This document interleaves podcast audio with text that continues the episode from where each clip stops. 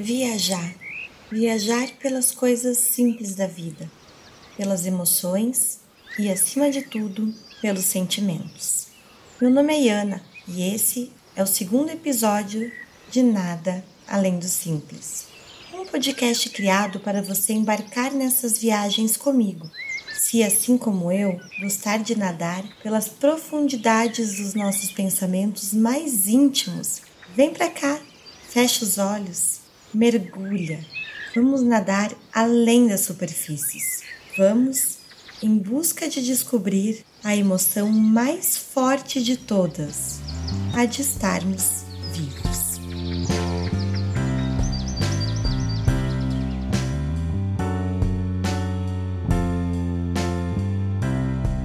Antes de tudo, eu quero contar para vocês o tamanho da minha felicidade. Eu nem sei como descrever com tudo o que aconteceu após a publicação do primeiro episódio desse podcast. Eu fui tão acolhida, tão abraçada, eu me senti dividindo com vocês lágrimas e sorrisos, em especial com quem, de alguma forma, se identificou com as minhas palavras. É engraçado como muitas pessoas resolveram esvaziar as suas malas. Eu me senti tão acolhida, senti que as descobertas que nós fazemos, elas não são apenas nossas, nem os medos, nem as experiências, nada do que nós vivemos é apenas nosso.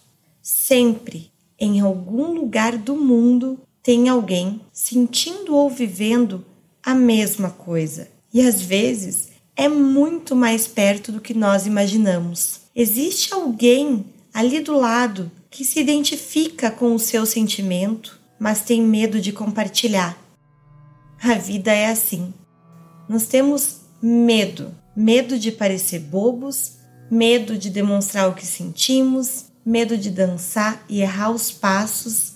Nós temos medo de rir e ninguém rir junto com a gente de olhar para fora, sabe? E ver que o nosso interior, aquilo que nós expressamos, não fez sentido para o outro.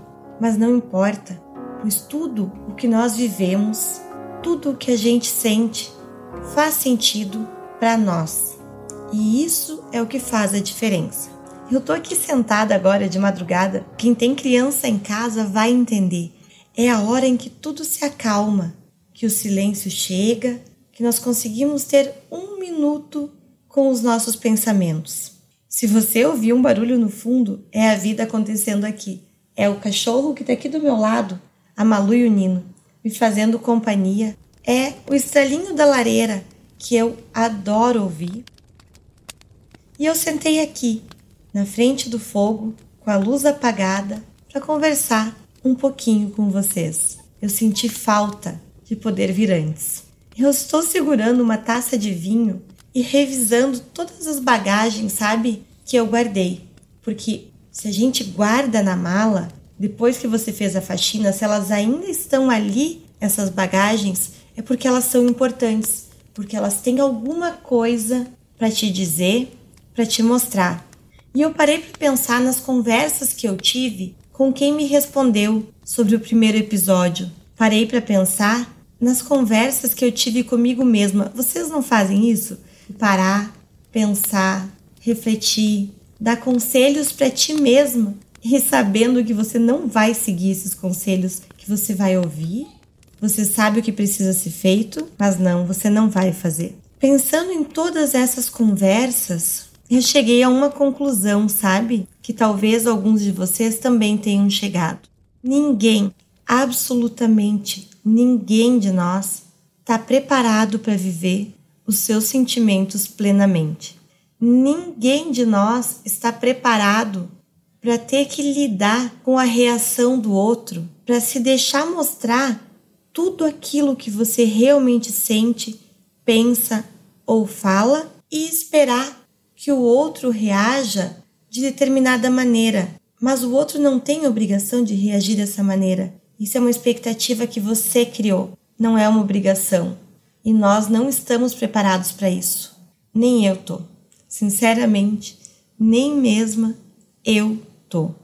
nós ainda nos deixamos levar pela opinião dos outros, pelos pré-conceitos. Nós ainda nos deixamos levar, em especial, pelos nossos medos, por aquilo que a gente acha que pode acontecer, por aquilo do e se, sabe? E se eu disser que amo e não ouvir de volta um eu te amo? E se eu dançar e o passo tiver errado?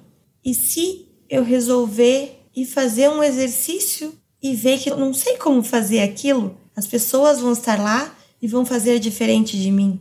Nós ainda deixamos o medo falar conosco. Quantas vezes nós tivemos vontade de gritar para o mundo muitas coisas, colocar nossa opinião mesmo, dizer que concordamos ou não, mas, por medo, nós simplesmente nos calamos. Quantas vezes nós tivemos assim vontade de mergulhar de cabeça numa aventura, embarcar numa viagem, sem saber o dia de voltar, sem saber se tinha hotel reservado ou se ia chegar lá e não ia ter onde ficar, sem saber quem eram as pessoas que estavam junto naquela excursão, naquele avião, naquele trem. Nós tivemos vontade, mas nós simplesmente ficamos observando o trem passar observando o avião decolar. E muitas vezes, ainda, apesar de toda a vontade que a gente sentiu, nós julgamos quem foi. Nós pensamos, nossa, como essa pessoa é louca, como essa pessoa teve coragem de fazer isso. Mas no fundo, é puro medo de admitir que nós gostaríamos muito de ter aquela coragem sabe, conversando assim com as pessoas, principalmente depois do podcast, as pessoas que me responderam, se identificaram, que disseram: "Nossa, eu me senti abraçada pelas tuas palavras, porque eu não sabia expressar e tu simplesmente descreveu o que eu estava sentindo". Mães, sabe, aceitando viver uma vida infeliz em nome do julgamento das outras pessoas. Medo de criar os filhos sozinha, de que os filhos fiquem sem um pai Pessoas apaixonadas por outras, mas que já estão numa relação e não saem dela por nada, pois antes de pensar naquilo que elas querem viver, elas medem o tempo que elas já estão na relação anterior, os bens que elas terão de dividir, ou uma coisa tão idiota, o que que as pessoas vão pensar? O que que a minha família vai dizer? O que que os meus amigos irão dizer disso tudo? Sabe, adolescentes que deveriam estar vivendo assim o melhor tempo da sua vida, descobrindo o mundo, sem pressa para crescer, porque depois que você cresce e os boletos começam a chegar, não dá mais tempo de dançar na chuva, não dá mais tempo de assistir aquele filme bem água com açúcar, sabe? Depois não dá mais tempo de você fantasiar que talvez o príncipe encantado venha assim montado num cavalo branco. Depois que você cresceu, não dá mais tempo de voltar atrás, porque o tempo ele só vai. Concordam comigo? A minha mãe sempre dizia: "Ah, quando você passar dos 25, você vai me entender. Quando você passar dos 30, você vai me entender. Quando você for mãe, você vai me entender". E é isso. A gente fica esperando pelas experiências para conseguir entender e realmente é isso que acontece. Mas nesse tempo esperando, nós esquecemos de olhar nossas experiências de agora, para aquilo que hoje eu estou sentindo, que hoje eu estou vivendo. Nós estamos sempre, constantemente, pensando no futuro e no outro, colocando o outro acima de tudo nas nossas vidas. Se você é mãe, você coloca os filhos acima. Se você é namorada, você coloca o seu namorado acima. Se você é vó, você coloca os filhos, os netos. Sempre tem alguém acima de você, porque você pensa que colocar o outro acima de você é prova de amor. Ah, eu vou deixar de comer tal coisa porque eu sei que ele gosta e quando ele chegar ele vai ficar feliz. Tudo bem, fazer isso de vez em quando Ok, mas e quando você começa a viver e os outros estão sempre acima? Eu, honestamente, aprendi que não, não é prova de amor. Prova de amor de verdade, de mãe para filho, é ser feliz, é mostrar que o seu filho pode crescer e ter uma vida feliz, mas que essa felicidade ela não vai cair do céu, porque gente, vamos combinar, felicidade não é chuva, né? A felicidade você conquista, você decide, você busca, você vai atrás dela, não amanhã, hoje. A felicidade é aquele momento hoje. É você respeitar os outros, sim, mas antes de tudo, a felicidade é a sua verdade. Prova de amor antes tem que ser para você. Honrar aquilo que você carrega no seu peito. Sabe que nessas conversas eu até dei um exemplo que dificilmente eu divido com alguém, mas acho que hoje isso vai vir a público. Em uma das relações que eu tive na vida, que foi sim muito bacana, foi de aprendizado, foi de construção. Quando acabou e eu decidi que acabou, muitas pessoas se apavoraram, muitas pessoas questionaram, muitas pessoas não entenderam. Inclusive o outro não entendeu. Acontece que para mim, aquela relação já tinha cumprido o seu papel. Ela já não me completava mais há um bom tempo. Essa relação, ela já se baseava em estamos juntos há muito tempo, em como a minha filha vai reagir com o fim dessa relação. Essa relação, ela já era mais querer provar que se podia viver um comercial de margarina do que propriamente me fazer feliz. E quando eu decidi que eu precisava ser feliz, talvez eu tenha se ferido, machucado muitas pessoas. Talvez eu tenha, depois disso, feito algumas coisas das quais até me arrependo, outras não, pois se não é felicidade é aprendizado, mas eu simplesmente percebi que ninguém sabe e ninguém pode julgar como você se sente. O que você tem dentro de você é só seu. Provavelmente seja a única coisa no mundo que é exclusivamente sua. Ninguém pode entender o que acontece como você reage àquilo que está acontecendo. Os acontecimentos, eles são uma forma de ver, e quando você está dentro deles, você enxerga diferente do que quem está vendo de fora. E quem é que pode julgar aquilo que não entende? Uma vez, inclusive, eu escrevi um texto há um bom tempo atrás, e nesse texto eu falava como que eu queria que fosse o dia que eu morresse, como eu gostaria que fosse o dia que eu partisse. E esse sentimento, mesmo tantos anos depois, ele não mudou dentro de mim. Eu ainda tenho a mesma vontade, os mesmos pensamentos. Eu ainda tenho para mim uma decisão, na verdade, que eu quero ser lembrada não como alguém que partiu, não com tristeza, não como alguém que foi para outro mundo. Eu quero ser lembrada como alguém que se entregou plenamente, que viveu tudo o que sentiu vontade, porque certo ou errado, bom ou ruim, fazendo eu a coisa certa ou metendo os pés pelas mãos tantas vezes, eu vivi tudo o que eu tive vontade, todos os dias. Sabe, eu quero ser lembrada como alguém que disse que amava. Várias vezes, alguém que disse que amava sem medo, mesmo quebrando a cara. Eu quero que as pessoas cheguem, sabe?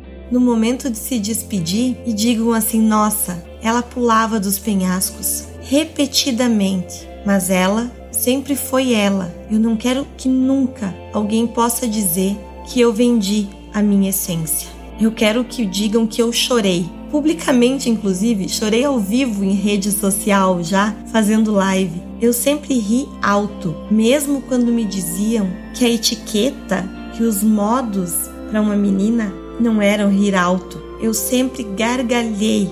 Eu sempre tive uma risada inconfundível. Sim, eu quero ser lembrada como alguém única. Porque é isso que eu acho que todos nós realmente somos. Nós somos únicos. O nosso compromisso não é com os outros, não é com opiniões, não é com aparências. Nós ganhamos essa vida para viver a nossa essência, a nossa busca pela felicidade, o nosso crescimento e o nosso aprendizado. Eu sempre pensei que eu era, sabe, eu ouvi isso inclusive, que eu era uma pessoa muito difícil de ser amada, que eu era uma pessoa cheia de manias, briguenta e quem me conhece sabe que não é fácil quando eu não concordo com alguma coisa, eu sou transparente ao extremo, mas quando eu concordo eu também sou. A minha intensidade sempre me foi passada como um defeito gravíssimo, que essa intensidade me tornava uma pessoa impossível de se conviver. Mas daí eu entendi: se nós somos energia, a outra energia vem de encontro e ela pode somar ou ela pode conflitar. E não, eu não fui uma pessoa difícil de ser amada. Simplesmente não era o momento, não era a energia compatível com a minha. Algumas pessoas não despertam o nosso melhor. Eu sempre pensei ser realmente difícil de ser amada. Eu acreditei nisso. Eu era muito, muito,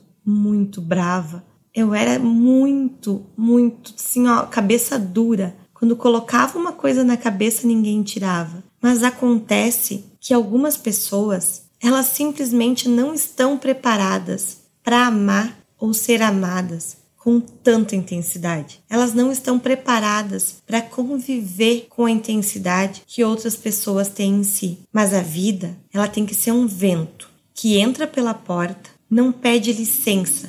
A gente simplesmente para, vê aquele vento entrando, as folhas balançando, abre os braços, respira fundo e voa. Sente a vida, sente ela batendo em você. Voa em direção daquilo que nós acreditamos que vai fazer o nosso coração vibrar, mesmo que seja para chorar, que essas lágrimas sejam verdadeiras e que elas sejam de eu tentei, eu fiz a minha parte e não há dúvida de nunca ter experimentado. Sabe, já dizia Marta Medeiros, garantia ninguém constrói a própria história sem arriscar, sem errar, se frustrar tentar de novo e de novo e de novo, quantas vezes for necessário, passar pelas dificuldades, erguer-se, cair, erguer-se outra vez. Então, o que eu posso te dizer nesse segundo episódio de Nada Além do Simples? Nós já desfizemos as nossas malas. Elas já estão abertas e nós já estamos tirando de dentro tudo o que nós não precisamos.